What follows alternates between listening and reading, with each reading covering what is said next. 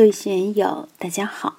今天我们继续学习《禅说庄子·泽阳》第四讲“天地自然运，圣人自然用”第四部分。让我们一起来听听冯学成先生的解读。文武大人不次，故德备。作为一个国家，必须文武皆备，有文治，有武功，文武都不可偏废。对圣人而言，对君子而言，都不会偏爱文或偏爱武。但中国历史上的确就有这样的麻烦，比如宋朝扬文抑武，是因为唐末五代以来军阀混战，弄得国家破碎，一派衰杀景象，于是才抑武扬文，弄得武将没有实权，经常是南兵北调，北兵南调，兵不知将，将不知兵。让部队去作战，兵士与长官相互间都是陌生的，彼此都不了解。后勤供应呢，比我们现在还严密。司令部管不了后勤供应，后勤部里面也分得很杂。管兵器的、管粮草的都是分开的，不能让一个部门把兵器和粮草全部管了，要让完全不沾边的人管兵器粮草。这些人和司令官一点关系都没有。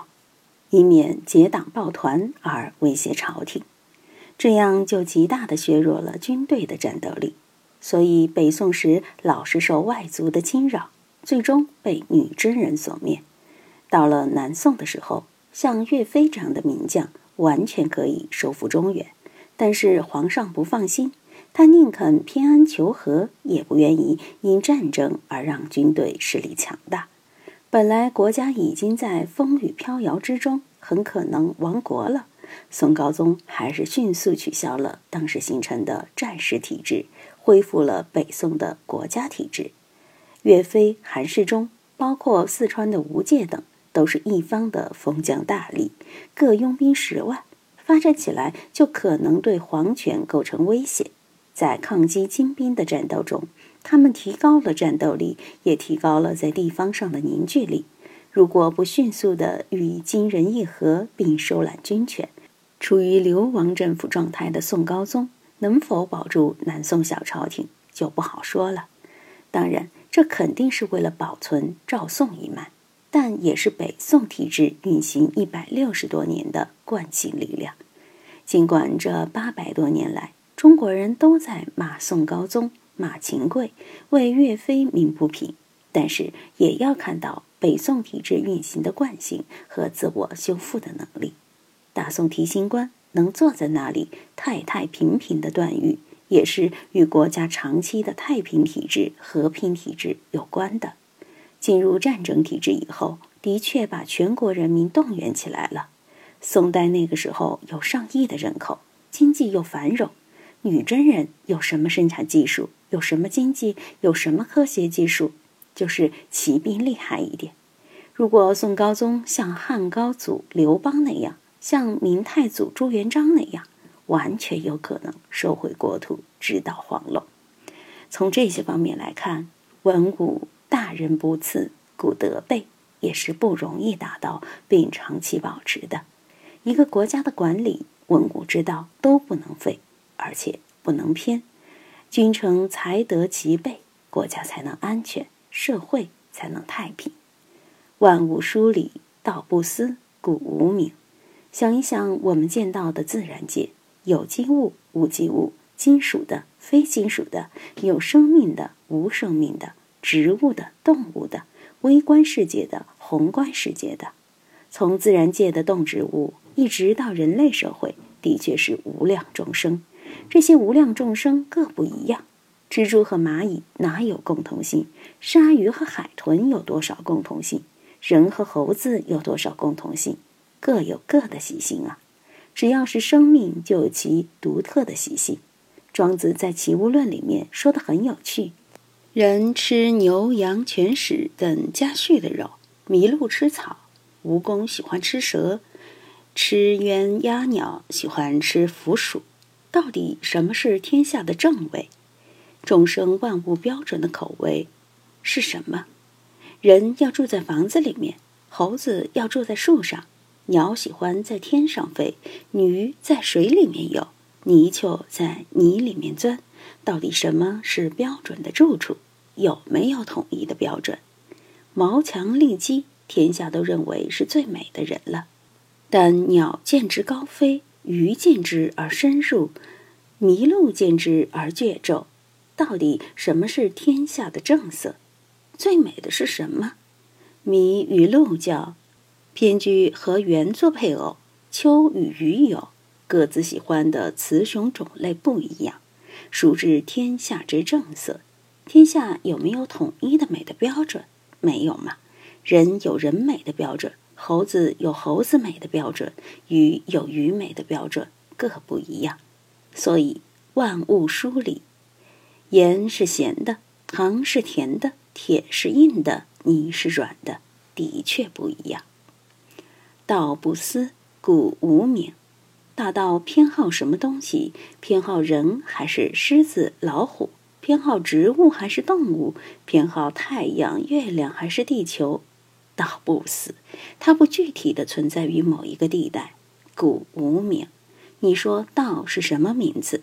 既然它无形无相无思无处不在，又不是一个具体的什么东西，它当然就是无名了。无名故无为，无为而无不为。道无名，它不是具体的东西。你说它为个什么呢？它在主动发招吗？正是因为无为，所以无名无畏。大道在哪里，我们都不知道。那它在什么地方发力呢？他在什么地方有所作为呢？正是因为如此，他才无不为。宇宙万物每一个角落都有它的踪迹，都有它发力的地方，无为而无不为呀。同样，我们的心也是这样。你说我们这个心是什么？阿赖耶识含一切种，但具体的种不等于是阿赖耶识，它就是一个仓库，什么都装，含容着这一切，它不是具体的。具体的都是内容，都是念头，意识所感知的念头来来去去，生生灭灭，它自身并没有去生灭。我们的念头有喜怒哀乐等情感，有贪嗔痴慢等情绪，也有理性和智慧的光辉。我写了一篇好文章，大家都表扬我，我很喜欢。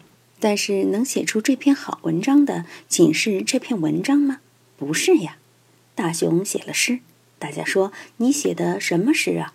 韵都不会押。他说他知道不押韵，知道这个诗不入局。诗写得好还是不好，我们都知道。知道好与不好的这个心，不是所写的那个东西。知道这一切来来去去、生生灭灭的，就是一个平台，一个空间，承受万事万物在我们的心中，在我们前后的念头中流动。它是什么？什么都不是。我们强给它一个名叫心，或叫当下一念，叫觉照。到底它叫什么名字，谁也不知道。它无名，它无为。你能把自己的念头控制住吗？你能知道你下一分钟说什么，明年干什么吗？